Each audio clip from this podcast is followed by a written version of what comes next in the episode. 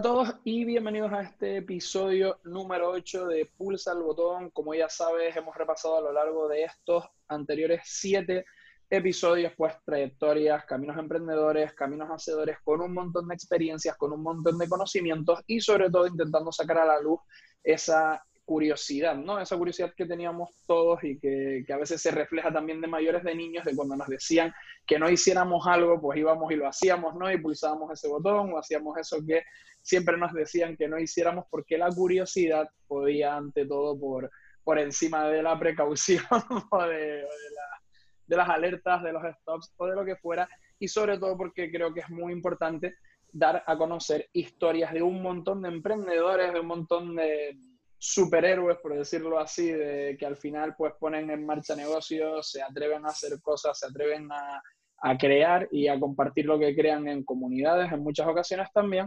Y creo que esto es muy importante ponerlo en conocimiento y poder generar pues una pequeña biblioteca, en este caso eh, audioteca, para que tú la tengas ahí a predisposición y puedas escuchar por las experiencias y el camino hacedor de un montón de personas que participan en esta pequeña familia. Hoy tenemos con nosotros a Juan Jacinto Soto Sánchez, que va a hablar con nosotros desde aquí, está cerquita, desde Las Palmas de Gran Canaria. Hola, Juan. Hola, buenos días, Carlos, ¿qué tal? Bienvenido a Pulsa el Botón. Y bueno, eh, al final aquí lo interesante es que yo hable poco y tú hables mucho, así que yo me voy a ceñir básicamente a hacer un poco las preguntas y bueno, a entrar a, una pequeña anécdota o alguna pequeña cosa que, podamos tener a nivel de conversación. Pero bueno, el ideal es conocerte, conocerte hoy a ti, conocer tu camino hacedor, tu camino emprendedor. Y siempre empezamos, el podcast es explícito, digo, por si utilizas algún taco, se te escapa alguno, aquí no hay ningún tipo de problema, esto es 100% explícito. me, alegra, me alegra mucho oír eso porque yo conozco muy poquitas palabras en español, tres o cuatro y la mitad son tacos, ¿no? Entonces, pero creo que se me entiende, creo que se me entiende muy bien cuando hablo. Pues vamos sumando, te lo digo porque a veces hay gente que se corta un poco más y yo digo, no, no, aquí si te sale cabrones o te sale cualquier cosa, la dices y no, no pasa nada, que esto no es radio ni, ni es nada. empezamos con la gente, siempre dice, siempre hago esta entradilla, algún día tendré que cambiarlo un poco, la gente siempre dice que es o la pregunta más sencilla o la pregunta más cabrona, no hay grises aquí, y es pues, ¿quién es Juan Jacinto Soto Sánchez? Pues Juan Jacinto Soto Sánchez es un, un, residuo de la sociedad. no. no, no. En realidad, eh, soy una persona que, eh, con, que, como todo el mundo, yo creo que de pequeño pues tenemos nuestros temores, nuestros miedos, eh, nos han educado de una manera que marca el resto de nuestros días. Y que casualmente eh, eso precisamente hace que yo tenga unos estudios, elegí unos estudios que fueron los de Ingeniería Técnica de Telecomunicación que porque molaba, porque es que, joder, dices el nombre, dice tú que eres ingeniero técnico de telecomunicación. Joder, no me digas que no suena como para morirse.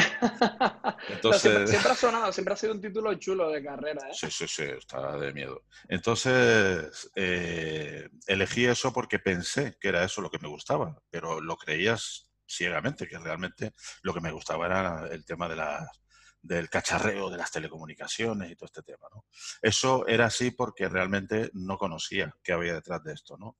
Entonces, no es que me disguste en, sí mismo la, carrera, pero sí me di cuenta que mi vocación yo creo que era otra. ¿no? Mi vocación iba más enfocada hacia, yo hubiera sido, creo, creo, tengo la fe o la, o la cosa esta de que eh, yo creo que habría sido un buen maestro. Me, me, encanta mucho todo lo que sea relacionado con la formación, el formar a la gente y demás. ¿no? Eh, en, algún momento de mi vida descubrí el tema del marketing, ¿sabes? Porque, eh, bueno, siguiendo con mi trayectoria, si quieres, cuando terminé la carrera, pues empecé a trabajar como técnico de mantenimiento y entonces eh, era responsable, porque claro, al ser ingeniero, no tenía ni idea, porque tú sabes que cuando salimos de la carrera no tenemos ni pajolera idea de nada, ¿sabes? Pero claro, te ponen el marchamo, o sea, que es como una especie de responsabilidad muy grande que se convierte en una mochila pesada también, ¿no? En ocasiones. Sí, sí, sí, también. El síndrome del impostor de cualquier estudiante que acaba de terminar es bestial, porque, porque es que te sueltan a la calle, es, es como te han dado toda la teoría de cómo se monta en bicicleta, pero sin haberte subido en una bicicleta nunca. Y luego te dan la bicicleta y te dicen camina. Joder, pues coño. Yo, con eso tuve un, un, debate interesante hace poco y creo que al final la universidad en el fondo pero más por lo que hacemos nosotros en la universidad que incluso por lo que nos enseñan, nos prepara mucho más de lo que creemos, pero tardamos mucho tiempo en darnos cuenta de cómo nos ha preparado no, no, vamos a ver, ¿eh? no me arrepiento en absoluto, ni soy de los que diría en nunca que no se estudie una carrera universitaria. Una carrera universitaria yo creo que es muy bueno estudiarla, pero lo que sí es cierto es que lo que no podemos es hacer es engañar o, o tener engañados a los estudiantes durante la carrera creyendo que cuando salgan se van a subir en la bicicleta y no se van a caer. No, no. Lo primero que va a ocurrir cuando te subas en la bicicleta es que te vas a caer. Eso es un dogma de fe. Eso, de cajón, sí, sí, sí. De cajón, ¿sabes? Entonces, luego, pues los avatares me fueron llevando pues a que, obviamente, gracias a esa base que yo ya tenía, pues me fui poniendo un poco al día rápidamente. Eh, mi curva de aprendizaje, obviamente, en el mundo laboral era mucho más rápida que si no hubiera hecho esa carrera, eso estaba más claro que el agua. Y terminé pues siendo jefecillo de equipos de mantenimiento, luego pues responsable de un área dentro de una empresa, me fui a la península, estuve trabajando con, con dos empresas allí en Madrid, luego volví otra vez a Canarias, con una de esas empresas monté una delegación aquí en Canarias, eh, la cosa iba súper bien, eh, también que se creó una empresa propiamente dicho aquí en, Canarias como, digamos, la sede se convirtió en una sociedad anónima, ¿no? Pero luego vino una chica súper guapa que se llamó Crisis del 2008 y a mi empresa le gustó muchísimo y se fue con ella. y entonces yo con 50 años me encontré con una mano delante y otra detrás eh, en la calle. ¿no? Y claro, eso eh, eh, empezaba diciéndote que tenemos unas creencias, tenemos una educación que nos va marcando. Yo, fíjate que pensaba que ese trabajo que yo tenía, porque yo era el jefe, yo era el director de la empresa, ¿no? Eh, yo decía, joder, esto, esto es para toda la vida. Yo aquí ya ya, esto no... sí, de aquí a la jubilación, ¿no? Exactamente. muy bien, ¿no? Además tenía un buen sueldo. Yo no, digamos que la vida me sonreía, ¿no? Eh, y entonces, pues fíjate lo que supone para una persona que tiene ya 50 años que le pase eso, que además se mezcla con un divorcio, que no sé si tiene que ver una cosa con la otra, a lo mejor estaban relacionadas. El caso es que, eh, imagina pues toda esa situación, otros algunos otros problemas personales, la crisis de los 50, que también dicen que, existe, ¿no? O sea, era un cóctel molotov, yo era una bomba caminando. Entonces, eh, me encuentro eh, que, como te digo, soy ingeniero técnico de telecomunicación, pero en los últimos años de mi vida yo lo que había estado era gestionando recursos. Yo no había, eh, no había hecho ingeniería más allá, bueno, algo siempre hacen. Pero que poca y mala. Porque para eso contaba con gente que era mucho mejor que yo y lo hacía muy bien, ¿no? Entonces te ves en la calle con esa edad en esa edad o con esa edad, aunque seas bueno en algo, ya sientes que estar en la calle eres un indigente laboral, porque la gente ya no te quiere, dice, ya no hay un pibe de un tío de 50 años cuando tengo aquí uno de 25 que, es mucho más barato, va, no está maleado porque existe la creencia de que estamos maleados y todo esto rollo, que a lo mejor es verdad, pero bueno, que... Eh, total que eh, me sentía totalmente depreciado, ¿no? Y, y claro, pues entré en una depresión de caballo, ¿no? Lo típico de decir, joder, que no valgo para nada, me quería morir, eh, mis hijos, no sé cuándo, era, era una novela muy triste, ¿no? Pero mientras tanto, yo me iba acercando, bueno, a la gente con la que tenía contacto, porque siempre tienes contacto con alguien, pues eh, como era, estábamos en una época de crisis muy fuerte, muy dura, ya te estoy hablando de los años el 2011, 2012, eh, ahí la, crisis estaba haciendo estragos totalmente, ¿no? Entonces había mucha gente en la calle que estaba en situaciones similares a la mía, más jóvenes la mayoría, eh, y que eh, no tenían algo que yo sí tenía y era la experiencia de haber estado al mando de un negocio. Más mal o más bien, pero experiencia tenía. Por ahí te iba a eh, comentar algo también. que, esa parte de expertise al final es la que tiene también ese claro, valor, Exactamente. y ese fue mi punto. Fíjate que ese fue mi punto de partida, ¿no? Eh, el pensar, llevo 30 años trabajando, o, o 20 y muchos, joder, al, algo tengo que servir, ¿sabes? Esto no puede ser que no sirva para nada, ¿no? Entonces ese fue como un poco el punto de inflexión, ¿no? La curva iba bajando, bajando, bajando, hasta que llego a esa conclusión, me pasó un poco como a Descartes, ¿no? Bueno, pienso, ¿no? Pues, pues existo. Bueno, pues a mí me pasó algo parecido, ¿no? Eh, y entonces, como te digo, yo me acercaba a, emprendedores, no, perdón, a personas que estaban en situaciones muy jodidas, económicas, tal, pero que eran realmente tenían talento para hacer algo, ¿no? Y entonces, pues yo les animaba, coño, ¿por qué no hacemos esto, hacemos esto otro? Y como a mí me había gustado siempre el mundillo de la web, y entonces, pues hacía, me había hecho mis cursillos de HTML, CSS, tal, bueno, cursillos no, libro. Yo me compraba un libro, yo era muy autodidacta, ¿no? Y entonces, pues yo me hice un experto, bueno, un experto, yo me hice, yo me empecé a conocer un poquito el HTML cuando todavía no existía ni el HTML5, te digo, ¿no? O sea, imagínate cuando, cuando empecé. Eh, y entonces... Eh, ¿cómo, se llamaba con Netscape y todo esto, no? Para ir en blog de notas y ver en... sí, sí, sí. Eh, estaba, había herramientas, había con el joder, el, Office eh, tenía una herramienta para hacer páginas web que no me acuerdo ahora cómo era. sí, no me acuerdo ya, bueno, es, que ya ha pasado mucho tiempo, ¿no?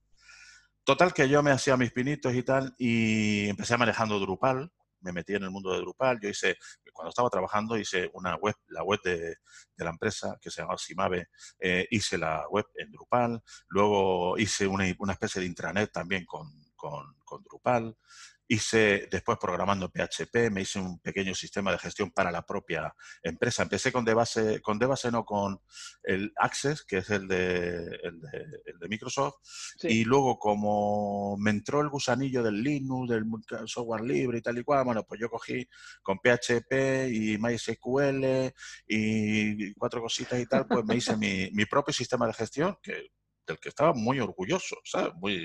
Y la empresa la, eh, funcionaba muy bien en la empresa, ¿no? Bueno, eh, entonces yo le daba consejos a esta gente, si joder, vamos a intentar, hacemos una página web, eh, haces esto, haces lo otro. Me acuerdo que fue el primero fue un jardinero que hacía auténticas maravillas con, las plantas, ¿no?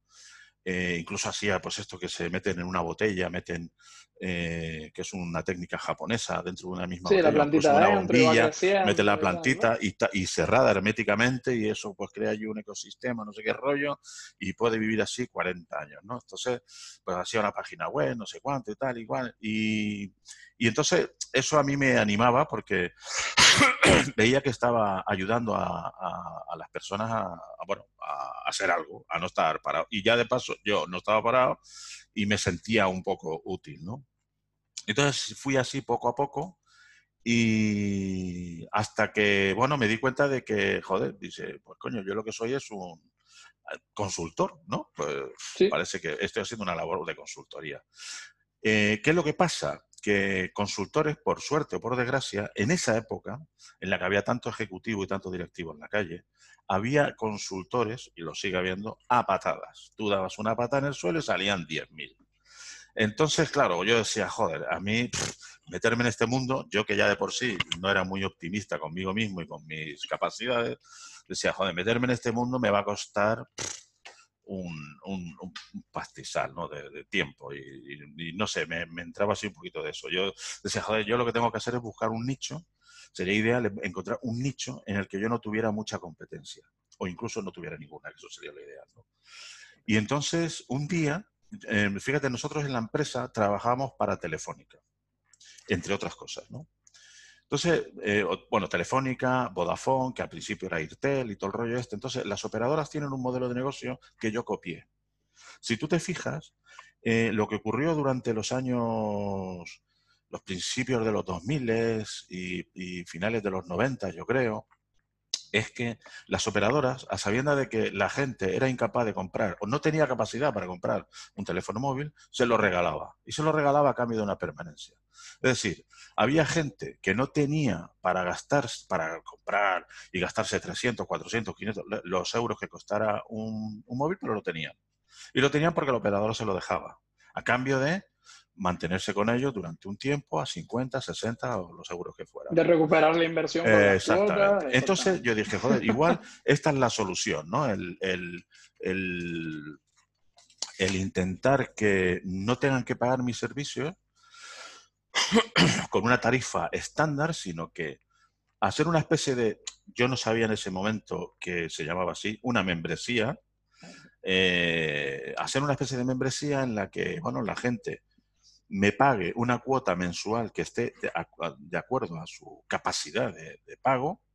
Y entonces, eh, además, eso a mí me genera una, una cosa súper positiva. Digo, si yo soy capaz de cobrar, por ejemplo, 10 euros al mes a 100 personas, me van a pagar 1.000 euros al mes. Cojonudo, digo, porque yo soy capaz de conseguir un, un, sueldo más o menos eh, eh, plano, ¿sabes?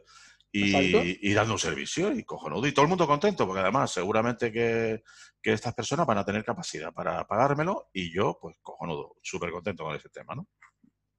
Entonces, eh, claro, lo que pasa es que surgía otro tema y es que dice, coño, la consultoría detrás de eh, eh, el emprendedor de cierto nivel, imagínate que yo estoy hablando de, de, ah, bueno, el nicho, no te lo había dicho, el nicho, digo, el nicho que yo quiero es aquel el que no tiene dinero porque ese no lo quiere nadie. Entonces es cuando viene lo de este, este método de, de, pago, ¿no? Digo, si no tienen dinero para pagarme, bueno, por, por lo menos que hagan como, se hace, como hacen con las operadoras, porque a todos los que vienen a habber conmigo tienen un móvil. Entonces digo, si tienen un móvil, tienen capacidad para pagar el teléfono. Intentar fraccionarlo para que de manera recurrente ¿no? se pueda hacer. Exactamente. Y entonces, digo, bueno, pues esto es posiblemente la, la, solución. Y fue ahí cuando eh, decidí eh, poner en, marcha, o sea, probar, validar. Esto de validar lo aprendí mucho tiempo después, eh, cómo se llamaba, pero ya lo hice yo en aquel momento. Digo, voy a probar que efectivamente hay gente que es capaz de pagar por este servicio. Gente dentro de este segmento, ¿no? Y entonces, fíjate tú, empecé a cobrar 5 euros al mes. Ese fue mi primer cliente. 5 euros al mes. Así, ya está. Y con eso yo le hacía una página web, le asesoraba y no sé qué, no sé cuánto. Bueno, porque además también tenía claro que pasar de 0 a 1 es mucho más difícil que pasar de 1 a 10. Es decir, que el arranque, el, empezar a pagar, tú, tú, ofreces un producto gratis y viene todo el mundo como moscas, pero tú cobras un euro y aunque valga mucho, ahí hay un mogollón de, hay como una barrera eh, que, invisible que, no te explicas muy bien cómo es posible que no sean capaces ni siquiera de pagar un euro, que es lo que se toman, o sea, no tienen ni para un café, ¿sabes? qué? sin embargo, hay una barrera. Lo que, se llama normalmente en emprendimiento el, primer loco, ¿no? La primera loca. Exactamente. Sin embargo, una vez, una vez que has superado eh, o sea, una vez que, dentro del grupo de los que son capaces de pagar un euro, los que son capaces de pasar a 10 euros son muchos, son muchísimos más que los que te has dejado atrás. Entonces dije, bueno, pues ha, habido ya una persona que ha sido capaz de pagarme 5 euros. Digo, pues oye, esto quiere decir que hay gente dispuesta a pagar por esto. Y ahí pasé a 10, y de 10 a 15, y de 15 a 20, y de 20 a 25 y tal.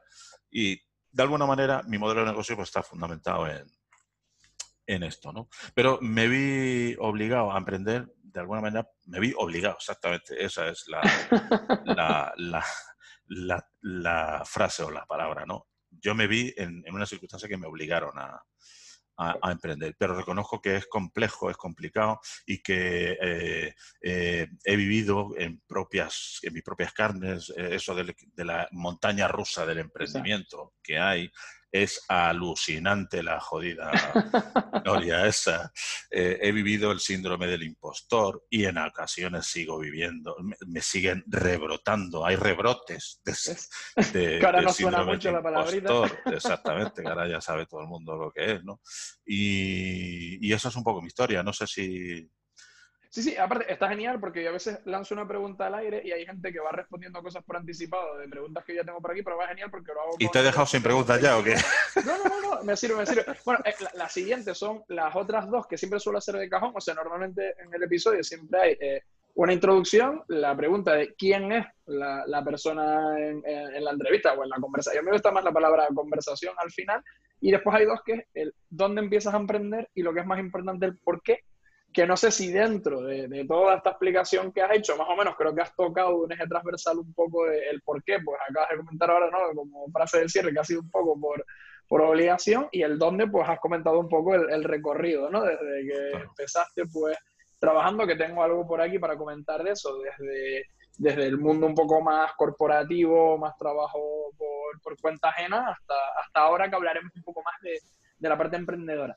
Pero sí que tenía aquí eh, una curiosidad y has dicho, dijiste algo también al principio de, que te metiste porque no, sonaba chulo y todo esto y tal, y era que bueno, que, que sí que es verdad que terminaste una ingeniería técnica en telecomunicaciones en el año 85 y que poco tendrán que ver las telecomunicaciones que se veían en el año 85 con las telecomunicaciones que estamos viendo en 2020, ¿no? Y era un poco, pues, cómo has vivido con la conexión que hayas tenido con el mismo o que hayas visto dentro de, del mismo, eh, cómo has vivido esta evolución del sector en 25 años, que son 25 años donde creo que además el sector ha, sufrido la mayor evolución que ha sufrido en su historia. Sí, de hecho es que yo creo que, y además no solamente creo que es una de las vamos a llamar, no carreras, sino disciplinas, si quieres, porque es muy amplio el concepto de telecomunicaciones, y hay muchas relacionadas con ella y tal. ¿no? Eh, eh, es una disciplina que ha evolucionado una barbaridad, pero además eh, todo apunta en que no es nada lo que hemos hecho comparado con lo que nos queda, ¿no? Porque esto corre a unas velocidades impresionantes, ¿no? Mira, para que te hagas una idea, ahora mismo vemos el mundo de la, del teléfono, la telefonía móvil como algo, eh, vamos, yo tengo nietos y, mi nieto ha vivido con eso, ha nacido con eso. Sí, sí, sí, no, le sorprende en ¿no? ¿no? No le sorprende en absoluto. Cuando yo estaba estudiando en el año 84, una memoria, o sea, hubo una noticia grande de una empresa que acababa de sacar una memoria de un mega, un mega, una memoria. Eso era... ¿Sabes? Cuando oyes hablar ahora de discos de un tera, de no sé qué, ¿no? Tú dices, joder, pero ¿esto de qué estamos hablando? De, hecho, ya se está hablando de que vayan a llegar a su límite, ¿no? Creo que estaba, no sé si era 300 teras o algo así, era como lo máximo que se podía. Sí. Bueno, ya tenemos discos de 100 teras, eh, ya tenemos discos de 100 teras a la venta. No son baratos, pero ya los tenemos. Entonces, la evolución es grandísima. Tan grande que es muy difícil, muy difícil, muy difícil eh, seguir el hilo. Eh, de ahí la necesidad, yo, vamos, la veo súper clarísima, de especializarte. Es decir, eh, si quieres estar al día en todo, date por jodido, porque o eres un, corredor de fondo y de élite, o no vas a ser capaz de estar a, la altura, ¿no? Entonces yo creo que la especialización es, clara, ¿no? Eh, mucho más reducida, me refiero, en, campos mucho más reduciditos que los que tenemos ahora, ¿no? Ahora hay tres o cuatro especialidades, no, debería haber a lo mejor 20, no lo sé, que sea. Como decías, es imposible que haya alguien experto en telecomunicaciones en general, ¿no? Será experto en algún campo dentro del sector de las telecomunicaciones. ¿Qué, es lo que sí tiene a lo mejor... Eh, eh, puede ser un poquito más general, el hecho, cuando, cuando estás en puestos como el que yo tenía, en el que realmente yo no tenía que saber qué, sino encontrar a quien lo subiera, a quien lo supiera. Y claro, el, tener una visión general de todo, sin detalles, te sirve un poco también para poder eh, coordinar equipos de una forma más o menos racional, ¿no? O equilibrada y tal. Pero, joder, ha evolucionado, pero vamos, es que es una salvajada, es que es salvaje como ha evolucionado. Es que no tiene nada que ver. Yo a veces recuerdo las cosas que... Yo estudié válvulas en, eh, la escuela y válvulas es algo que, cualquiera que tenga 25 años no tiene ni pajolera idea de qué coño idea. Exacto, sí, sí, sí, Entonces, eh, es que no tiene nada que ver. El teléfono móvil, lo que te estaba diciendo es que yo viví durante mi etapa profesional, viví el, digamos, el desarrollo del UTM, el, el, el UHTM, eh, el, joder, ya se me ha olvidado hasta el nombre. Bueno, de la, de la tercera, de la tercera generación de, perdón, del 4G, del 4G, de la cuarta generación. Entonces, recuerdo que el primer prototipo de teléfono móvil que vi, que era de, eh, de Alcatel, un prototipo que yo vi de Alcatel, eh, era un armario. O sea, toda la funcionalidad de, una, de, esta, de esta cosa que tenemos en la mano y llevamos en el bolsillo y que, y que ocupa menos que una cartera, todo eso era un armario lleno de tarjetas y de circuitos y de gaitas, ¿no? Para poder hacer todas esas funciones. Ya se estaba cobrando a las operadoras cuando el teléfono más pequeño era un armario. Eh, ya se estaba cobrando a las operadoras, o sea, ya estaban ah, eh, eh, subastando la frecuencia, porque sabes que las autorizaciones para ser operador, pues tienes que pagar unas licencias del Estado y tal y cual, y unos compromisos y no sé cuánto y todo eso, ¿no? Entonces, eh, ya se estaba cobrando y todavía no existía el teléfono. Había mucha gente a mi alrededor que era muy escéptica, decían, joder, esto no lo van a conseguir ni de coña. Los propios fabricantes no sabían cómo iban a poder conseguir el teléfono. Bueno, pues cuatro o cinco años después tenemos un armario metido en el bolsillo. O sea, la, evolución, ya te digo, no, estamos, no, no hace falta que vayamos a evoluciones de 25 años. Evoluciones de 5 años son impresionantes, pero impresionantes. Vale.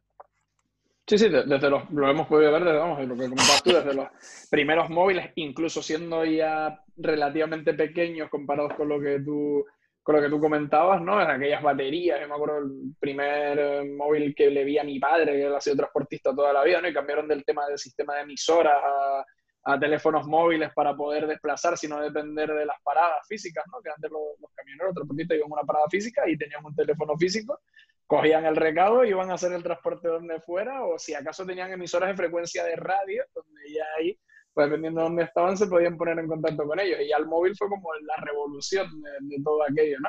Y me acuerdo de verle, no me acuerdo si era un... Ay, eh, la marca esta, Motorola, ¿no? Que era un tochaco, ah, una piedra que pesaba un kilo y medio y aquello era, fue el primer móvil que yo tuve en las manos, ¿no?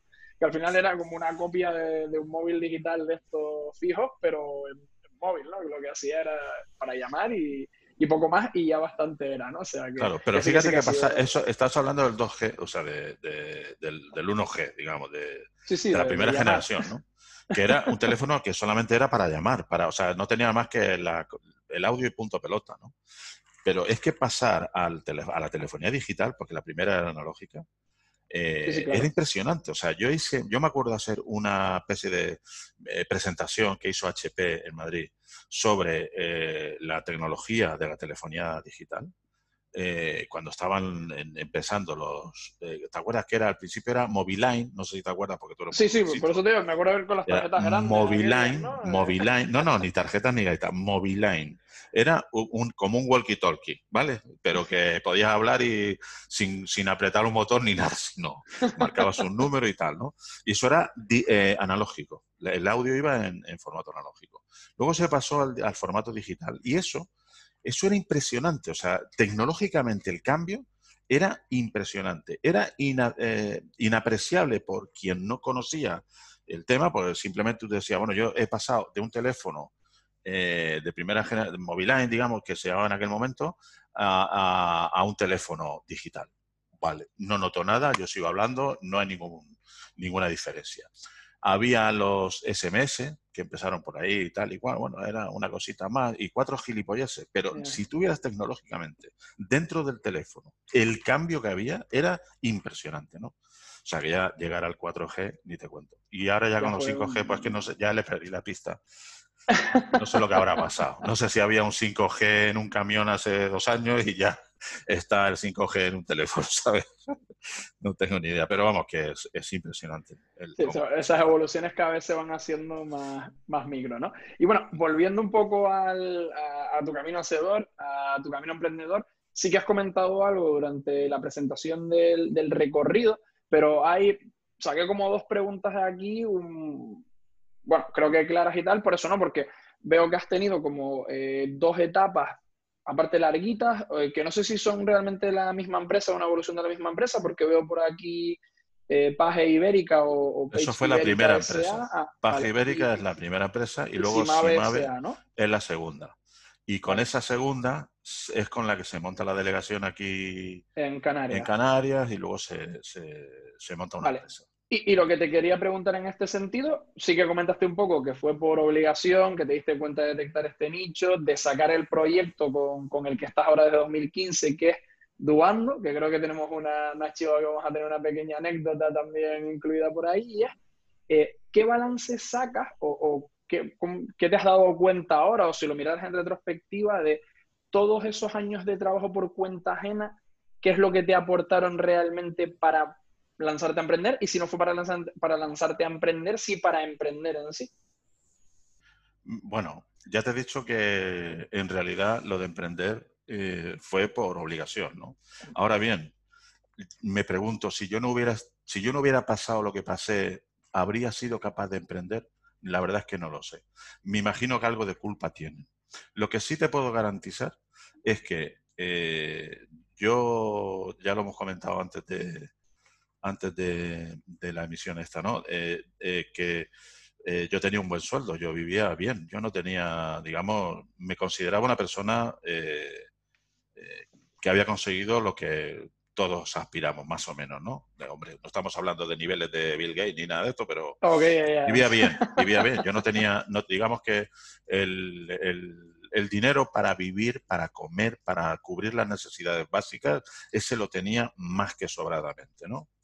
Sin embargo, ahora, desde el momento en que yo pierdo ese trabajo y me veo en la calle, eh, digamos que eh, empiezo a ser pobre, pobre de verdad, pobre con, con más deudas que ingresos. Y, entonces eso al principio resultó ser un problema, vamos, eso fue un ladrillazo en la cabeza, ¿no?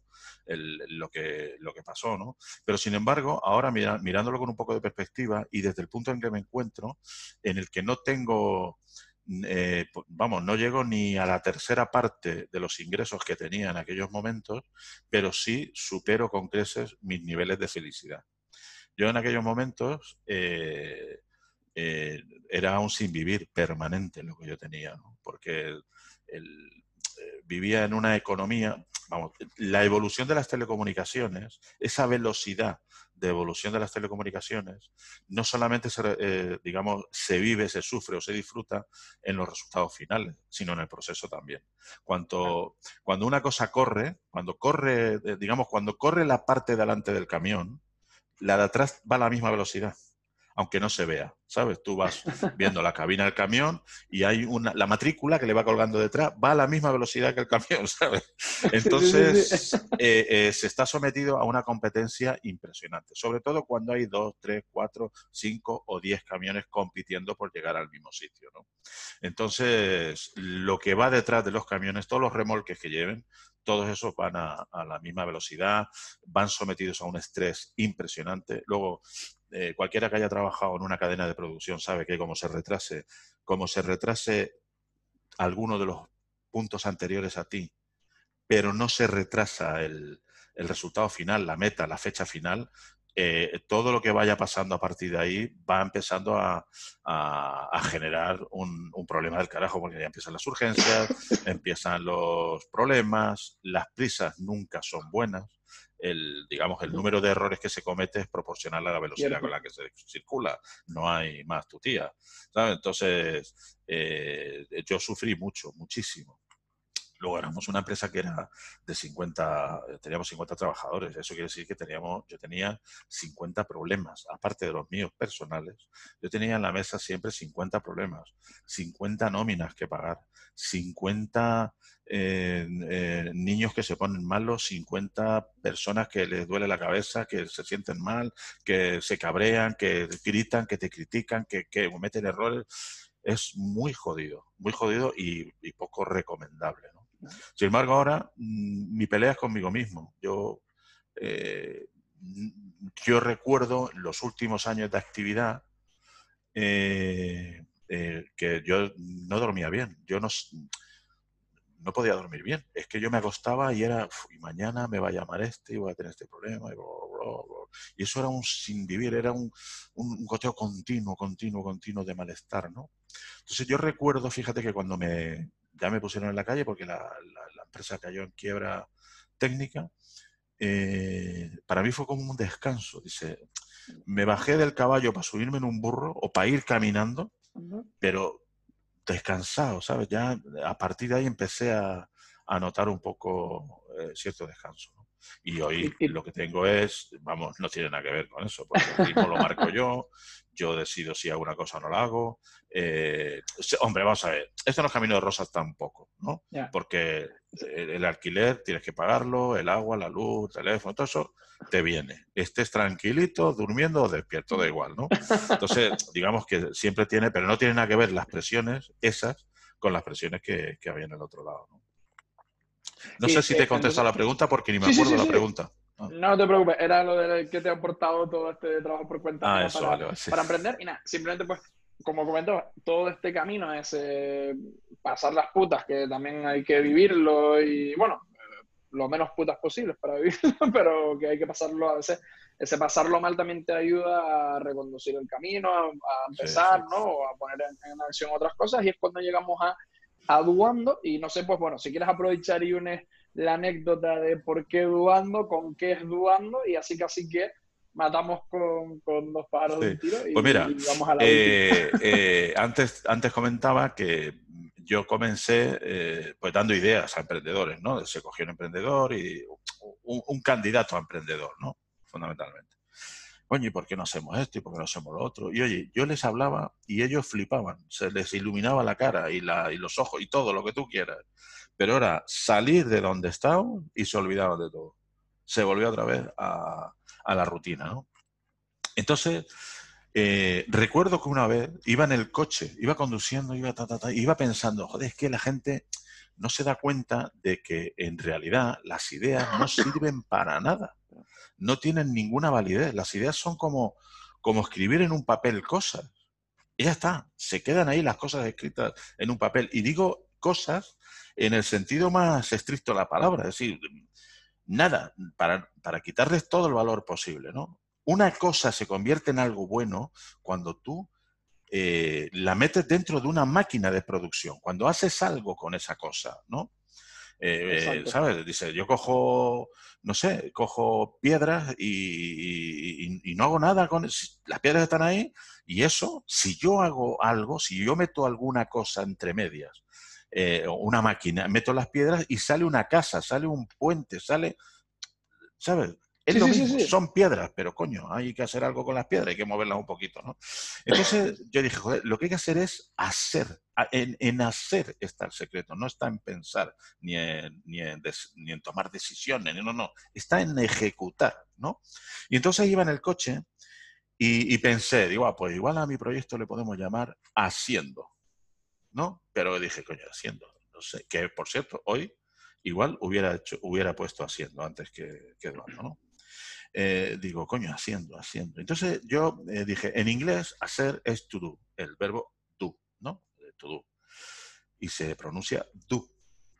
Y luego, haciendo en inglés sería doing, ¿no? Pero no quería nombres ingleses ni nada de eso. Me parecía demasiado fashion para mí, ¿no? Y entonces dije, ¿y si utilizo la primera parte de hacer en inglés que tú y el gerundio se lo pongo en español? Entonces que me quedaba que se podía llamar o bien duando o duendo. Y me gustó duando. Y ahí viene el nombre. O sea, duando es haciendo. Y dejándote de gilipolleces. Ese podría ser el eslogan. y esa es un poco la historia de Duando. Entonces, ¿cómo, ¿cómo instrumento todo esto? Pues simplemente elaboro eh, eh, páginas web, ¿no? me siento contigo, tú quieres una página web, venga, vamos a ver. Mira, yo te recomiendo que la página web sea así, eh, que tenga esto, que tenga esto otro. De hecho, hay de, como resultado de las conversaciones que he tenido con ya bastantes emprendedores y de ver el, el, nivel en el que se encuentran en cuanto al conocimiento de lo que es una página web, para qué sirve y qué necesitan para, para hacerla, hice un lead magnet que te puedes descargar si quieres de eduando.net. Eh, lo estuve viendo, estuve ahí visto, un poquito visto cómo he metido la cuña, ¿no? Y, y, que dice, además se titula De cero a web. Dice, no tienes ni idea de lo que es una web, ni de qué te hace falta. Bueno, pues léete este manualito, tiene 25 páginas, pero se lee muy bien porque es letra muy grande y tiene muchos dibujitos y mucha tontería. Eh, y, y, entonces, fíjate, cuando tú te has leído eso, ya hablamos y hablamos en otro lenguaje. Los dos entendemos, además, mucho mejor esto. ¿no? Y, y por ahí van los tiros. Realmente empecé muy enfocado en el negocio eh, luego se, sabes que cuando em, te, pones a emprender en algo, pues vas pivotando porque ves que, eh, bueno, pues que tampoco le puedes dar a todo, no sé qué, no sé cuánto, y me he ido especializando un poco en lo que es la...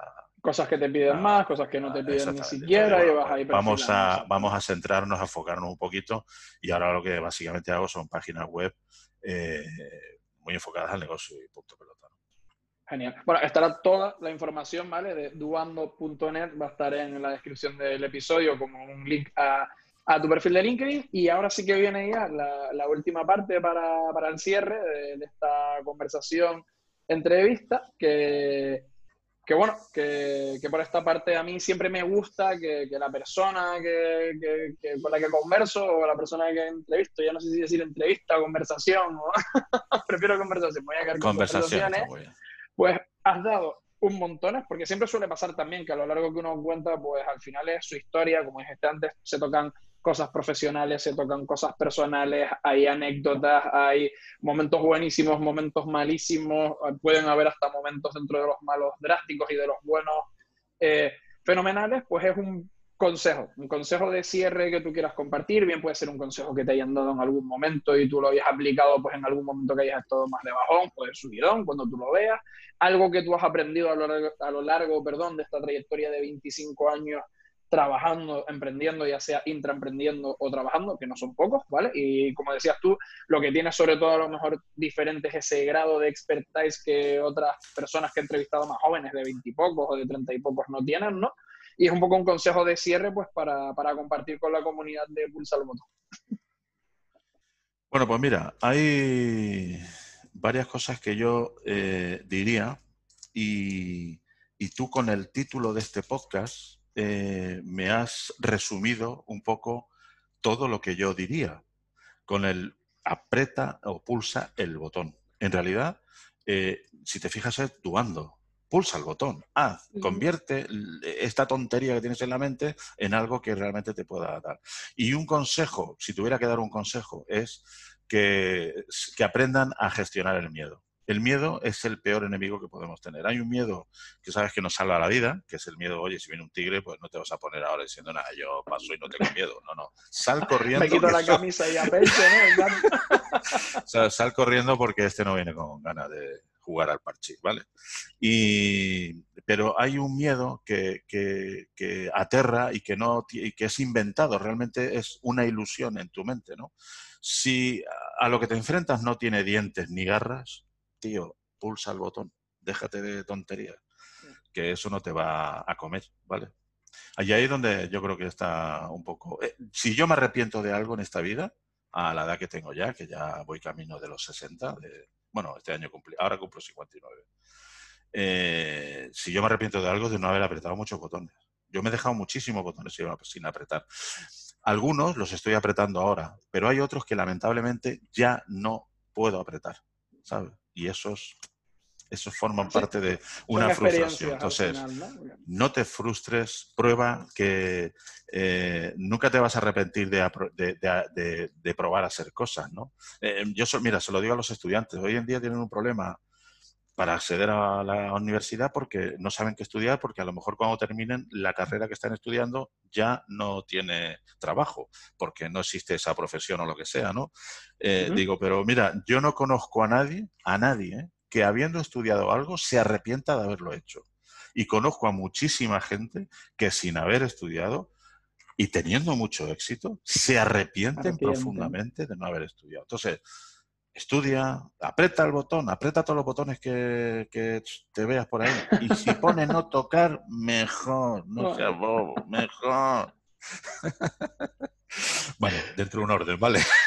Sí, vale, vale. Eso sí, primero que vean, primero que miren si hay dientes y hay garras, no. Correcto. Si que lleguen a arrestarnos, ¿eh? No estamos incitando a nadie a que lo arresten o a que cometan delitos. ¿eh? Eso ya por cuenta de cada uno. Pues Juan, oye, un placerazo haberte tenido por aquí, un placerazo haber escuchado tu historia, que bueno, no conté cuando entramos, lo cuento para despedir, que, bueno, nos hemos conocido virtualmente y muy poquito dentro de, la comunidad de, Sin Oficina, ahora ya, pues aparte de, hacer somos colegas ya. conversación, pues ya por lo menos nos ponemos caras de que estás aquí en, esta isla de, aquí al lado, en Gran Canaria, y que, que bueno, sé un poco ya por por dónde te mueves y que haya ayudado también, me ha ayudado a mí mismo también pues a ubicarte y a conocer un poco tu, historia emprendedora con, con, todo lo bueno y con todo lo malo y que te agradezco un montón el hecho de que también, sin, sin haber conocido, profundizado mucho más en, en Pulsa el Botón y tal, te hayas lanzado, porque a veces como dices tú, hay que perder el miedo, hay que lanzarse, hay que comunicar y hay que hablar y, y a participar ¿no? de, esta, de, esta, pequeña familia. Así que bienvenido y bueno, espero que sea la, la, primera de muchas que puedan venir o de debates que puedan venir o de otras cosas. Yo encantado siempre que necesites eh, eh, mi colaboración en lo que haga falta, puedes contar conmigo sin ningún problema. Perfecto, pues muchas gracias, muchas gracias Juan, un abrazo. Venga a ti.